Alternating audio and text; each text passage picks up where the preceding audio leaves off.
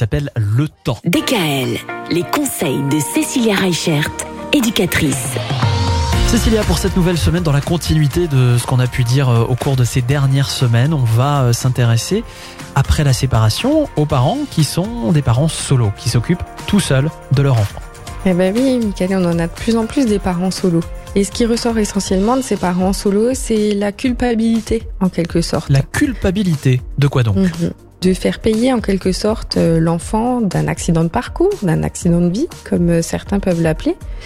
Et puis c'est pas forcément facile à gérer, euh, mener tout de front quand on peut pas s'appuyer sur l'autre parent pour le quotidien, pour le travail, pour les devoirs des enfants, pour gérer les maladies, les rendez-vous.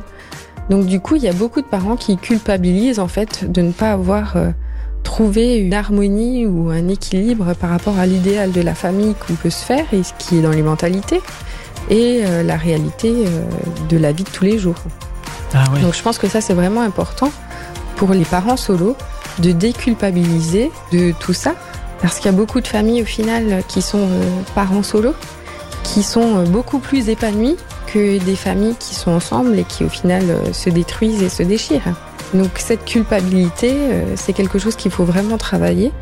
Et puis euh, moi j'ai jamais vu d'enfants euh, de parents solos qui n'y arrivaient pas parce que justement ils étaient élevés par un parent solo.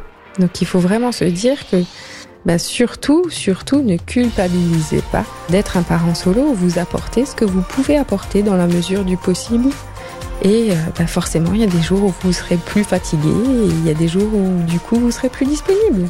C'est une belle manière de voir les choses. On continue à parler des parents solos tout au long de cette semaine. Il y a beaucoup de choses à dire. Bah, demain justement, on verra que c'est important de ne pas rester seul, mais pas seul euh, en couple, Ouais. seul euh, dans la vie de tous les jours. D'accord. Eh bien, on parle de tout ça demain. À demain. DKL, retrouvez l'ensemble des conseils de DKL sur notre site internet et l'ensemble des plateformes.